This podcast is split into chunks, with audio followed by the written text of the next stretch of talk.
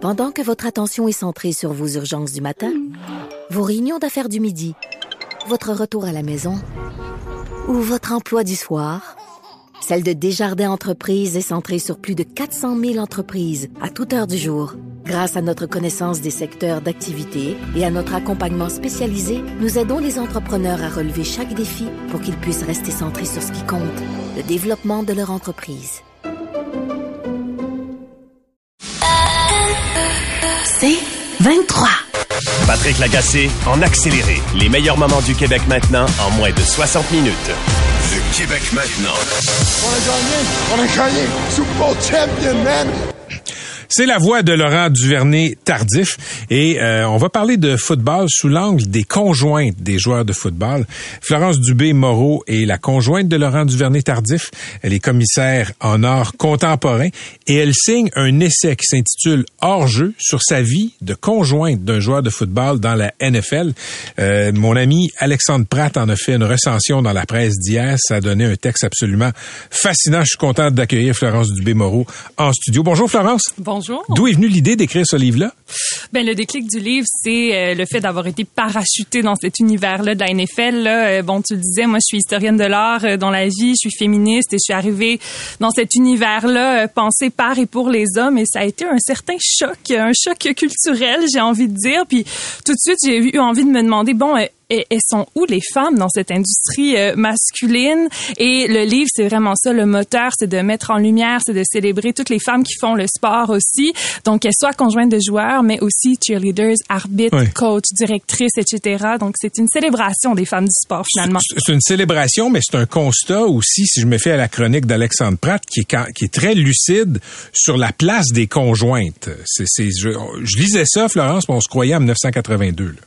Absolument. Ben, tu sais, euh, c'était très important pour moi en fait de, de, de, de partager cette réalité-là. hein. On n'en parle pas beaucoup des conjointes de joueurs, de joueurs. J'allais dire de joueuses, Oui, encore moins, de joueurs. Euh, puis, euh, c'était important aussi pour moi de les mettre en dialogue avec les autres femmes du sport. Tu sais, bon, je disais les Oui. coachs, les arbitres, etc. Parce que, euh, tu sais, moi, ce que je revendique un peu avec le livre, c'est la place et le rôle qu'elles ont sur les terrains, dans l'optimisation Oui. des joueurs, là, dans leur performance sur le terrain, euh, et dont on parle pas. C'est des femmes qui sont très invisibles, dont le- tout le travail qu'elles font en filet derrière la NFL, on n'en parle pas. On n'en parle pas, mais toi, tu as choisi d'en parler. Est-ce que tu prenais des notes toutes ces années-là? J'aurais été vraiment lourde. T'es là avec ton calepin dans Oui, le salon des, des épouses? Non, ben en fait j'avais déjà publié quelques euh, quelques chroniques pour Urbania il y a une couple d'années euh, sur ce sujet-là. Euh, mais non, tu sais le livre bon ça condense euh, effectivement neuf ans dans les coulisses euh, de cette industrie-là. J'amène vraiment les gens dans, dans dans le dans le quotidien de qu'est-ce que ça représente être dans cette industrie qui ne prend pas en considération euh, les femmes qui qui la constituent. Euh, et euh, oui. Écoute, il y a, il y a- il y a, euh, je- il y a un épisode où tu racontes que tu as été un peu, euh, comment je te dirais, ça a causé des remous parce que tu as refusé de porter le maillot de l'équipe des Chiefs avec brodé dans le dos le nom Madame Duvernay Tardif. Il fallait que tu t'expliques. Ben c'est c'est c'est une une coutume euh, qui, est- qui est assez répandue. Donc euh, pour euh, démontrer son soutien euh, à nos partenaires euh, euh, beaucoup de conjointes se font faire des euh, des jerseys personnalisés. Et même l'équipe nous offre des jerseys personnalisés avec effectivement le, le petit mot euh, Mrs devant le nom de famille de nos conjoints. C'est certain que bon en tant que québécoise qui porte le nom de ses deux parents euh, tu sais moi porter le nom de mon mari c'était aussi euh, étranger à mon univers que pour elle je, je veux dire euh, j'étais un, un ovni là tu sais euh, le fait qu'on soit pas marié par exemple qu'on souhaite pas se marier euh, le, fait justement que je ne veuille pas porter le nom de famille Mais de on te le disait. Oui, mais dans une dans un échange puis dans un respect puis c'est vraiment ce que je retiens de de, de mon expérience des dix dernières années dans cet univers là là c'est c'est c'est cette rencontre humaine là. J'ai l'impression que l'une et l'autre on a beaucoup appris de différentes façons de de vivre notre notre vie de femme euh, et dans le respect et l'ouverture euh, d'une façon vraiment enrichissante. OK. Ben, c'est drôle. Tu sais, moi, j'ai, j'ai étudié aux États-Unis, fait que je suis allée dans un, un college américain. Puis la vision de la, de la- du couple est vraiment différente. Tu sais, moi, je me sentais en tout cas, je me sentais parce que j'ai lu dans le texte tu disais que tu te sentais à part. Puis moi, je l'ai vécu un peu ça, c'est-à-dire que tu vas pas nécessairement te marier avec ton conjoint, tu vas peut-être faire toute ta vie sans te marier. Euh, tu sais, les, les Américaines, moi, je voyais, tu sais, tout le monde voulait avoir là, la, la grosse roche en fiançailles. euh, La bague. Et la bague. Il y avait quelque chose de, de, écoute, je veux pas être péjorative, mais tu sais, de très soumise à tomber en couple avec euh, quelqu'un d'autre, prendre son nom. Est-ce que tu t'es senti euh, acceptée pleinement par ces femmes-là? Mais je pense que ça parle beaucoup d'un contexte culturel, d'un contexte qui est même religieux jusqu'à un certain point, euh, puis euh, que nous, en tant que Québécoises, effectivement, peut nous sembler surprenant, mais tu sais, je, tu sais, au, fil des années, à, en parler justement avec les personnes autour de moi, je pense que dans le Canada anglais, on peut retrouver des dynamiques qui seraient très similaires à ça, tu sais, mais dont, dont, dont on connaît moins l'existence. Euh, c'est- sûr que euh, c'est ça, il y a cette espèce de dimension de choc culturel là, mais moi, ce qui me, ce qui m'a vraiment dérangé, c'est l'impression que la NFL capitalise un petit peu sur ce système de valeurs-là qui est plus patriarcal, qui est plus conservatrice, pour se fier sur le travail de justement de soutien et de sollicitude de ces femmes-là envers leurs partenaires. Euh, Elles mettent font- leur carrière souvent de côté ah, pour pouvoir leur appuyer la famille. Absolument, t'as tellement raison. Elles, elles mettent leur carrière en veilleuse. Puis là, imagine en plus, tu sais, dans des carrières NFL où les gars se font échanger n'importe quand dans les saisons.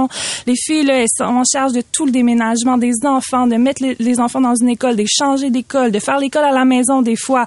J'ai vu tellement de filles là, timer leur grossesse pour essayer d'accoucher pendant la saison morte ou d'accoucher pendant un, un jour de congé dans la semaine des gars pour pouvoir pas aller à l'hôpital toute seule parce que on débarque dans, on débarque dans des villes où on n'a pas de famille, on n'a pas de cercle social, tu sais. Donc c'est des femmes qui sont très seules dans une réalité qui est très unique et, et que pas beaucoup de gens vivent, même s'il y a un immense privilège qui entoure la NFL.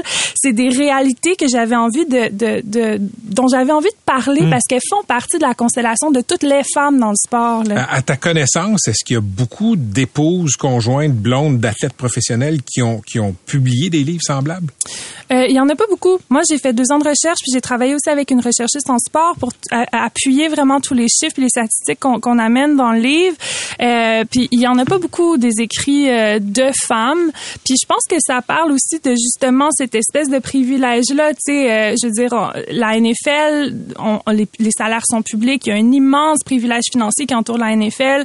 Il y a un immense euh, privilège aussi de visibilité qui, en- qui entoure la NFL, dont les femmes aussi bénéficient. Puis donc, tu sais, il y a- quand même une certaine, euh, tu sais, même moi, là, en publiant cet essai-là, avec tout le respect et l'admiration pour ces femmes-là, euh, que j'espère qui transparaît dans les dans les pages, j'ai peur de, de, de, de prendre parole de manière féministe sur ce sujet-là. Pourquoi? tu sais.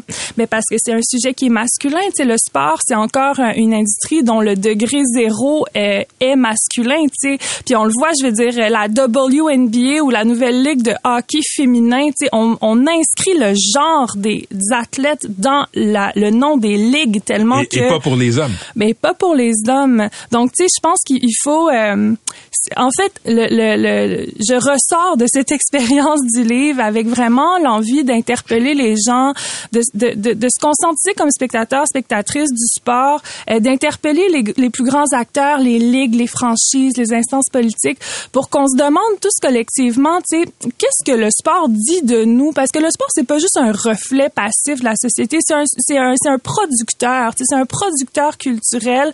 Puis on peut ensemble exiger que le sport soit un reflet euh, plus à jour de notre société ou de là où on a envie que la société s'en aille. Puis ça, ça passe par euh, atteindre des ondes paritaires pour les hommes et les femmes. Tu sais, on estime qu'il y a à peu près 40% d'athlètes féminines, mais 4% seulement du temps d'antenne sur une chaîne sportive est consacré aux femmes.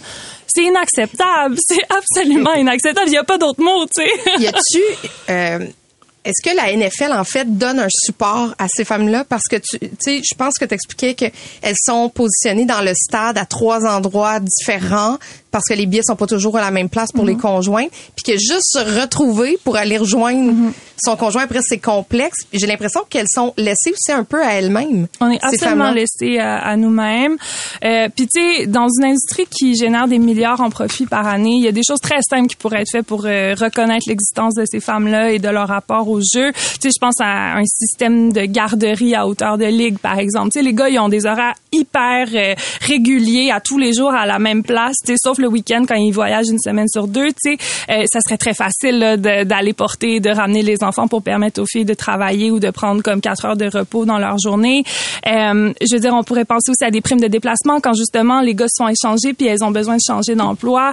Euh, juste le, le, fait que comme quand, quand notre chum se blesse sur un terrain là, pendant un match, là, on n'a aucun moyen de savoir qu'est-ce qui se fait. Là, on est assise là puis on attend comme tout le monde de savoir c'est quoi que on a même Vous pas n'avez le pas un canal avec l'équipe médicale. À Kansas City, on avait un numéro de téléphone qu'on pouvait texter pour savoir si les gens à l'interne du stade avaient plus de nouvelles que nous, mais on devait attendre la fin du match. euh. Puis même si après ça, euh, toutes les semaines qui suivent, c'est, nous qui appuyons notre chum pour la rehab, puis pour l'accompagnement à la maison, etc. là.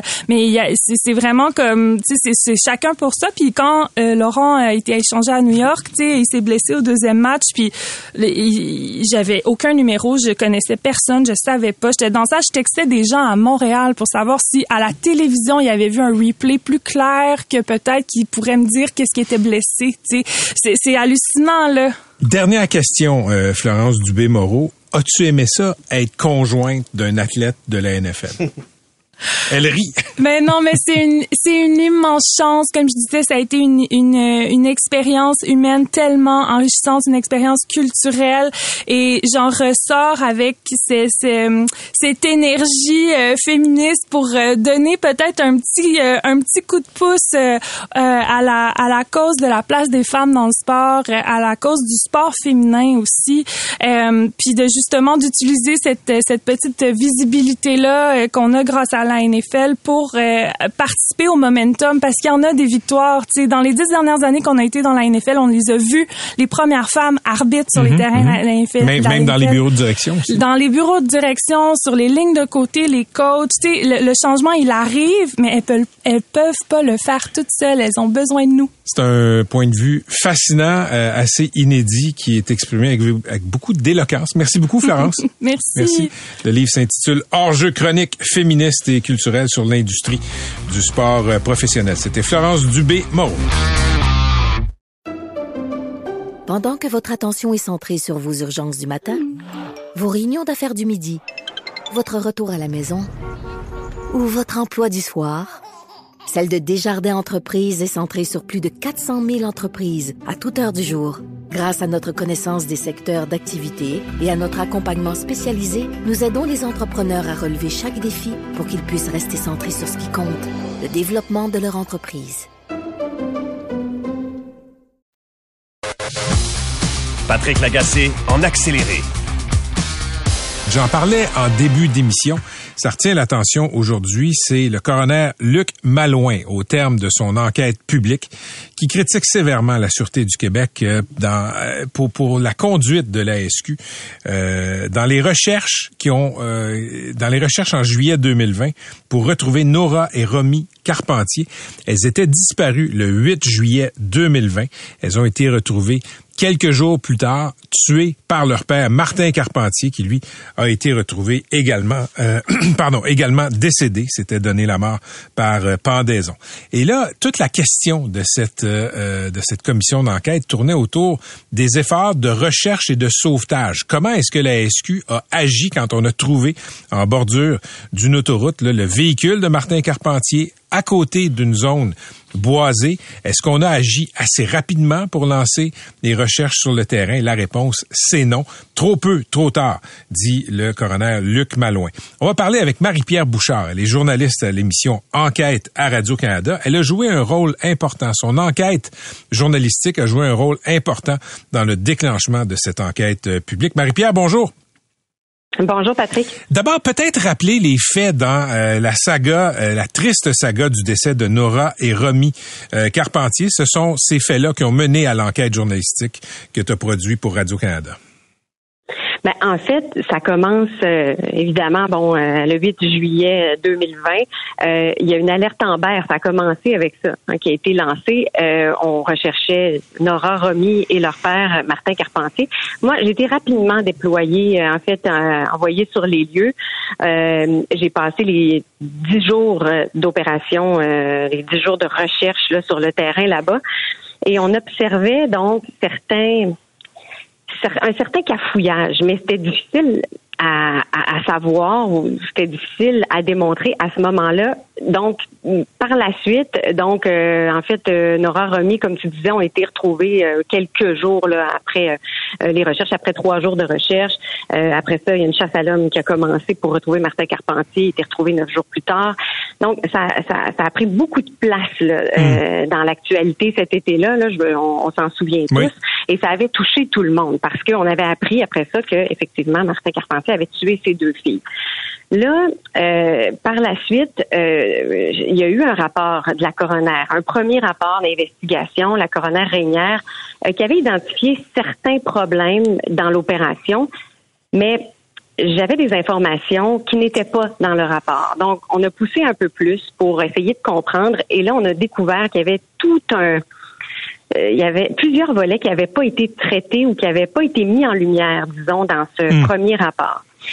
Et c'est là que notre travail d'enquête a commencé. On a diffusé le reportage euh, et rapidement, bon, par la suite, euh, la, la, la, ministre de la Sécurité publique à l'époque, Geneviève Guilbeault, avait déclenché, avait demandé en fait à la coroner en chef euh, d'ordonner une enquête publique pour justement aller chercher cette information manquante. C'est là que c'est intéressant. Beaucoup d'informations. C'est là que c'est les enquêtes, mais pas sur les recherches. C'est là que c'est intéressant, Marie-Pierre, c'est que le 10 mars 2022, à l'émission Enquête, il y a ton reportage.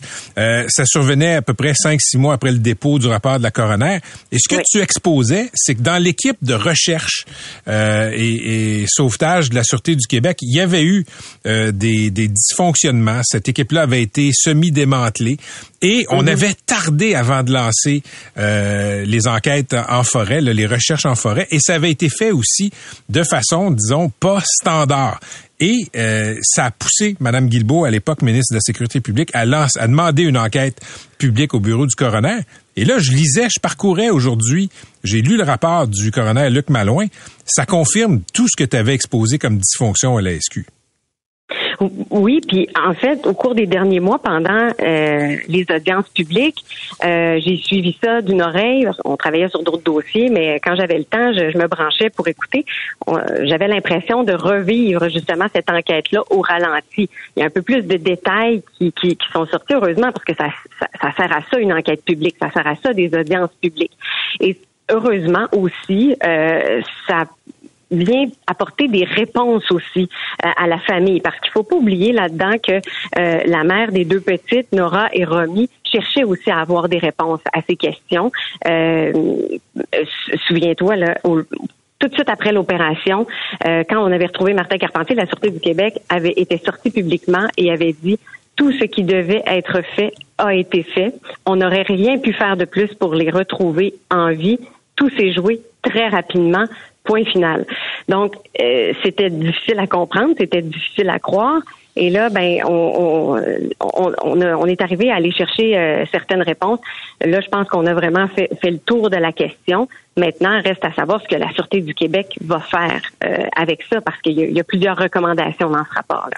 Est-ce que dans, dans l'enquête du coroner Malouin, dans ce qu'il a découvert, euh, ça a éclairci pour toi, la journaliste, des zones d'ombre? Parce que toi, tu pouvais pas convoquer des témoins, tu pouvais pas forcer des gens à te parler. Le coroner, lui, pouvait. Est-ce qu'il y a des mystères qui ont été élucidés pour toi? C'est une bonne question. En fait, euh, j'ai pas appris grand-chose. Euh, ça, c'est certain, là, parce que en fait, on avait pas mal toutes ces informations-là. C'est juste qu'on n'a pas, on pouvait pas tout mettre dans une émission complète. Hmm. Euh, ce qui m'a marqué le plus, par contre, ce que j'ai appris, euh, c'est que je savais que le soir de l'accident, avant minuit, il y a deux proches, c'est-à-dire le conjoint de l'époque de la mère des petites et un collègue de travail à Martin Carpentier qui se sont présentés sur les lieux et qui ont fait des déclarations aux policiers donc aux patrouilleurs, leur, leur manifestant leur, euh, leur inquiétude quant à l'état d'esprit de Martin Carpentier. Euh, et ça, ben, on, le savait, mais ce qu'on a appris lors de l'enquête publique et ce qui était troublant, c'est que les officiers qui sont venus témoigner, ben, ils ont appris l'existence de ces déclarations-là lors des audiences publiques. Wow. Plus, de, plus de deux ans après l'enquête. Ben, plus, ben, presque trois ans presque trois ans parce que c'était au cours des derniers mois. Là. Donc, on, ça c'était ça c'était troublant de, de l'apprendre. Et ce qui m'a frappé lors des audiences, je dirais que c'est aussi euh, Euh, du côté des enquêtes, euh, les officiers euh, ont livré des témoignages sur la défensive à certains moments. On, on, sent que c'est un dossier qui suscite un certain malaise au sein de la Sûreté du Québec. Donc maintenant, maintenant qu'on fait la lumière là-dessus, ben c'est ça, c'est de voir si les recommandations vont être suivies et si on a identifié justement les bonnes recommandations, parce que ultimement, peu importe le nombre de policiers, peu importe le nombre, les formations, ben ce qu'on veut ou la question que les gens se posent, c'est si jamais on a besoin de ces services-là. Mm-hmm. Si jamais il y a une autre opération, genre un autre drame comme celui-là qui survient, est-ce qu'on va être en mesure bon, de, de déployer les, les, ressources nécessaires? Parce que, tu sais, Patrick, je me faisais la réflexion, si euh, tout s'était passé, euh, ben, en fait, dans, si on avait agi dans les règles de l'art, peut-être qu'on n'aurait jamais entendu parler de Marthe Carpentier et ses filles. Mais en fait, euh, peut-être, mais Marie-Pierre Bouchard, faut le dire, là, tu as lu le rapport comme moi. le, le, coroner Malouin dit, écoutez, est-ce que si tout avait été fait selon les règles de l'art, est-ce qu'on peut dire que euh, elles auraient été retrouvées saines et sauves, les deux sœurs? On ne sait pas. C'est ça. Lui, il dit, écoutez, il y a des témoins qui me disent que oui, mais euh, lui, il dit, je préfère rester prudent sur ce scénario-là. C'est parce qu'il y a un enjeu important. En fait, il y a un point très important. Quand il y a une opération de recherche comme ça, on a beaucoup parlé de l'alerte Amber, de la fameuse alerte médiatique là, depuis euh, depuis cet événement-là, mais ce n'était pas une alerte Amber, ce n'était pas nécessairement une alerte médiatique, c'était une opération de recherche. Et c'est là que saisir l'urgence de la situation, c'est très important parce qu'on n'a pas quand on déclenche, quand on identifie euh, que c'est une disparition, ben on va déclencher le, bon protocole et le protocole veut qu'on établisse le profil des personnes disparues. Et là, dans ce cas-ci, ben ça n'a pas été fait. Euh, euh, hmm. Sauf que si on avait établi le, le, le, profil, c'est ce que j'ai appris justement là, dans ces, euh, quand, quand, quand j'ai travaillé sur ce, sur ce dossier-là, c'est scientifique. C'est une science, la recherche en, en forêt. Et la première chose à faire, c'est d'établir le, le profil. Parce que là, il faut savoir est-ce que la personne est dépressive, est-ce qu'on a affaire à quelqu'un qui se sauve, est-ce qu'on a affaire à quelqu'un qui est perdu? C'est très important pour pour penser, pour réfléchir à la stratégie qu'on va adopter sur le terrain.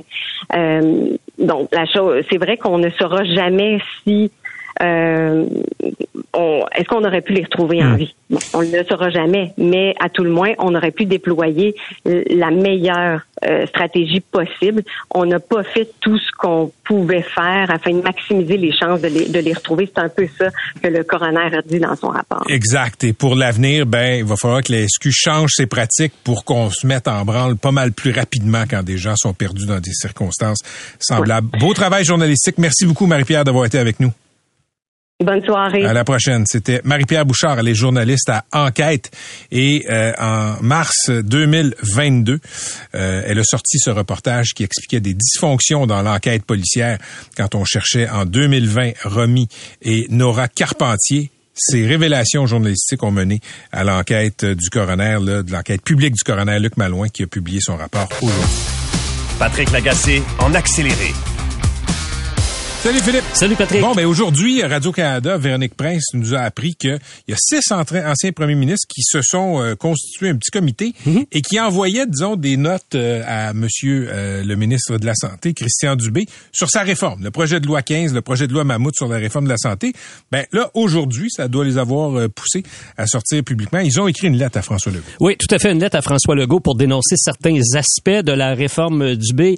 Patrick, d'abord et avant tout, faut considérer le caractère hautement inusité de la démarche. Imagine six anciens premiers ministres du Québec, certains du Parti libéral, d'autres euh, du Parti québécois, qui unissent leur voix dans un même appel à François Legault. Alors, qui aurait pensé qu'on dirait, par exemple, Pauline Marois, Jean Charest, même combat? Mhm. Mhm. C'est franchement étonnant. En fait, là, je ne me souviens pas d'une chose comme cela dans l'histoire euh, politique du Québec. Alors, tous les anciens premiers ministres du Québec qui sont encore vivants euh, unissent leur voix pour dénoncer des aspects de la réforme. Alors, bon, essentiellement,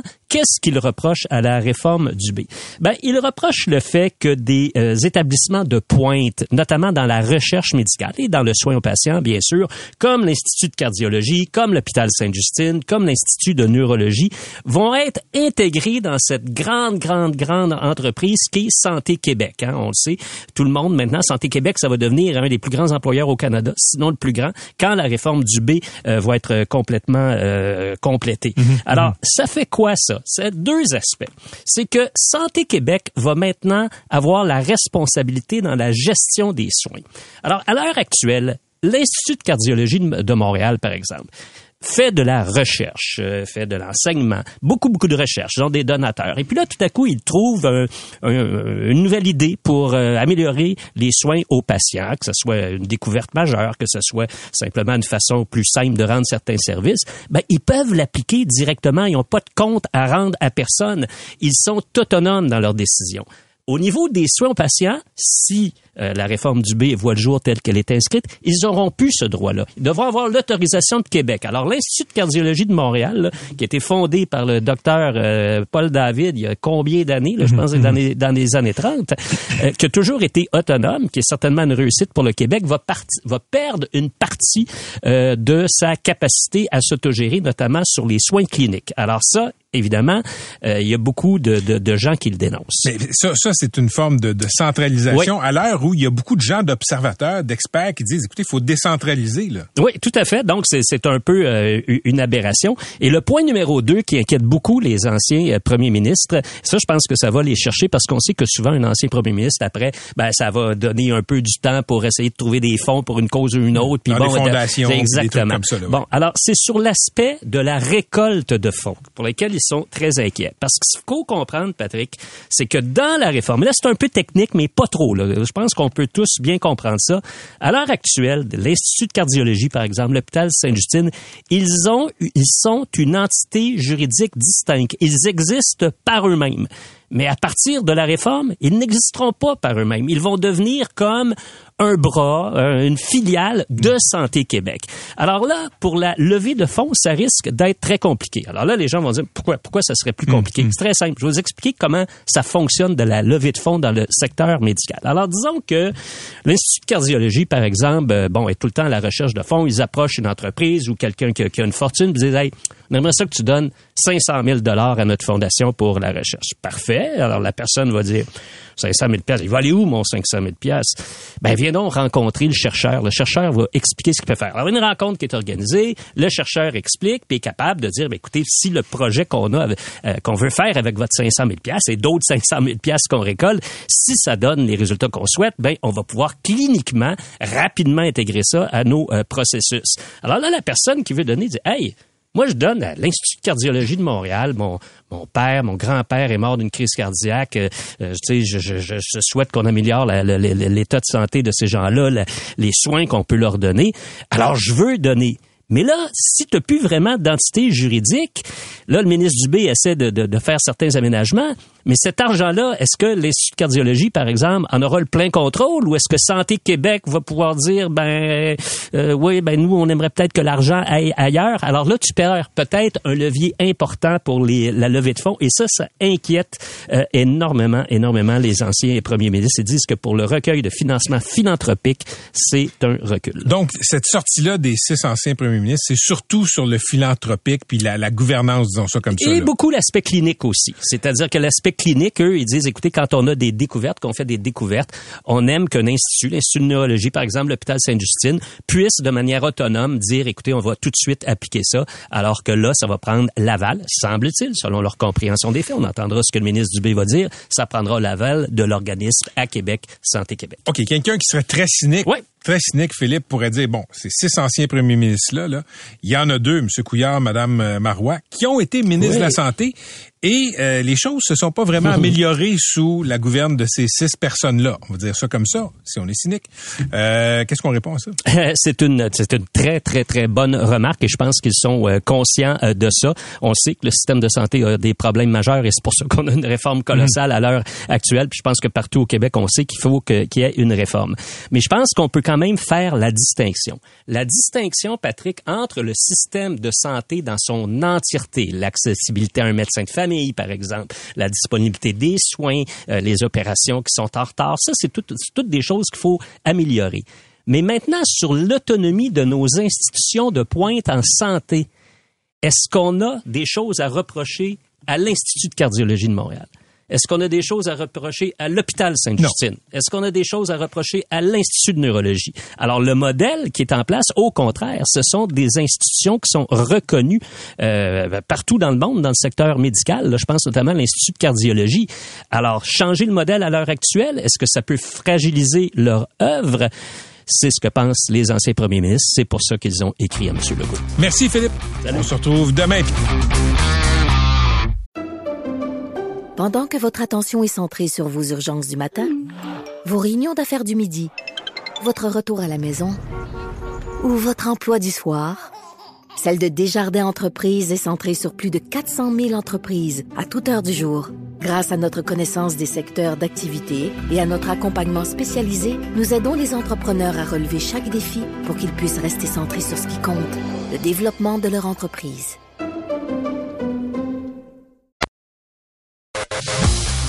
Patrick Lagacé en accéléré. On le sait, Haïti est un pays en crise. La capitale Port-au-Prince est maintenant contrôlée, là, dit-on, à 80% par des gangs criminalisés. Et pendant ce temps-là, les Haïtiens vivent une grave crise humanitaire et alimentaire, la pire depuis le séisme du 12 janvier 2010. Jean-Martin Boer est directeur du Programme alimentaire mondial. C'est un organisme de l'ONU qui est chargé de l'aide alimentaire. Il est au bout du fil. Monsieur Boer, bonjour. Bonjour. C'est un important rappel que vous faites. Là. Vous étiez dans le devoir aujourd'hui parce que, bon, quand on passe à crise à l'échelle mondiale, on pense à ce qui se passe en Israël, euh, à Gaza, on pense aussi à l'Ukraine. Mais j'ai l'impression qu'Haïti est rapidement oublié. C'est le risque. Euh, et je vais vous dire, la crise haïtienne n'est pas à risque d'être oubliée. Elle est effectivement oubliée. Euh, ça se traduit par des niveaux de financement très bas, alors qu'on vit actuellement une crise alimentaire sévère dans le pays qui touche euh, pratiquement la moitié de la population. C'est, un client, entre guillemets, très important du programme alimentaire mondial, euh, la perle des Antilles Haïti.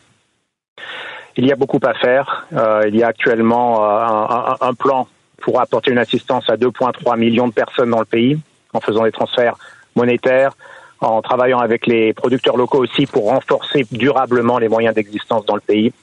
On ne peut pas se permettre de travailler en Haïti en 2023 comme on l'a fait par le passé. Il faut absolument répondre aux besoins du présent, mais aussi construire des capacités plus durables pour que le pays puisse s'auto-alimenter. Et de, de quoi est-ce que le programme alimentaire mondial a besoin de façon urgente pour aider Haïti présentement? Très urgemment, il y a besoin de financement. Euh, notre programme a besoin de 142 millions de dollars américains pour les six prochains mois. Nous sommes financés à 13% et donc euh, et on a déjà coupé notre programme de 25% au mois de juillet. C'est inacceptable une année où les besoins sont en forte augmentation. Euh, il faut plus de financement, il faut aussi plus de visibilité dans les opinions publiques, en particulier d'endroits comme le Québec, euh, qui ont, qui partagent avec Haïti des liens historiques, des, des liens linguistiques. Il faut que nous fassions tous plus, mais en commençant par les amis d'Haïti. Donnez, donnez une idée aux gens qui nous écoutent, Jean-Martin Boer, euh, de ce que de ce que peut donner le programme alimentaire mondial aux Haïtiens sur une base quotidienne. Alors chaque jour, nous apportons des, des repas à pratiquement 500 000 enfants haïtiens euh, qui, sont à, l'école. La moitié de ces repas sont d'ailleurs produits localement. Ce sont des, des, produits qui ont été plantés, cultivés, euh, récoltés en Haïti. Ça permet de, faire revivre ces, ces filières locales. Euh, donc ces, ces 500 000 repas que nous fournissons chaque jour euh, sont produits par euh, 4 000 producteurs haïtiens une centaine d'organisations de, producteurs dans le pays. Donc l'empreinte du PAM, est importante au niveau euh, du nombre de personnes, du volume de personnes qui reçoivent l'assistance, mais aussi de toutes euh, ces entreprises, ces, ces, ces, producteurs euh, qui, qui, participent à cet effort. Euh, chaque mois, nous achetons un million de dollars de, de, de, production alimentaire locale, des produits comme le riz, le maïs, la banane, l'igname, le manioc, les épinards, choux, carottes, pour pouvoir alimenter la population. On le sait, Haïti est tenaillé par plein de problèmes. Un de ces problèmes, c'est la violence qui est exercée par les gangs. Euh, la vie n'a pas beaucoup de valeur là-bas euh, pour plusieurs gangs de bandits. Euh, je crois comprendre que le PAM, le Programme alimentaire mondial basé en Haïti, a aussi été frappé par la violence. Nous avons malheureusement été l'année dernière attaqués.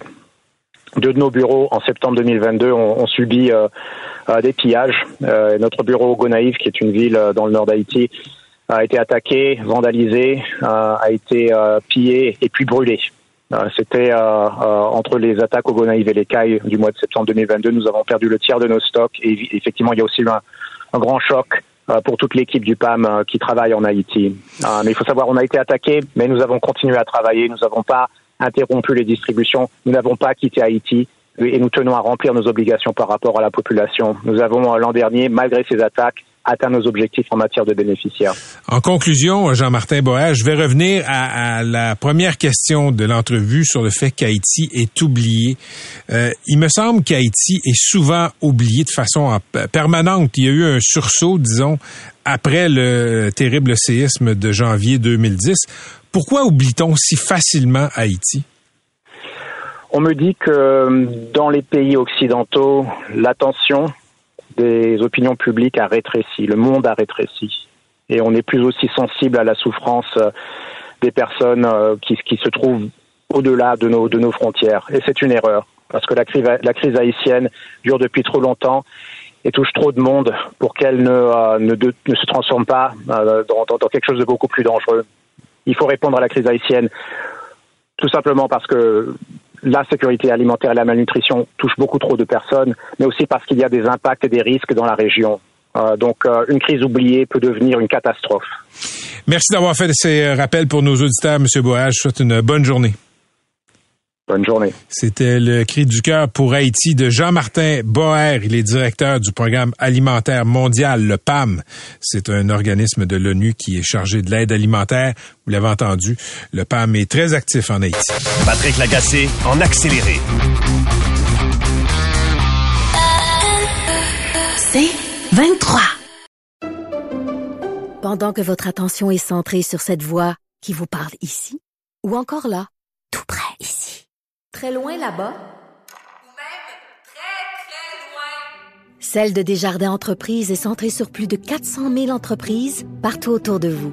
Depuis plus de 120 ans, nos équipes dédiées accompagnent les entrepreneurs d'ici à chaque étape pour qu'ils puissent rester centrés sur ce qui compte, la croissance de leur entreprise.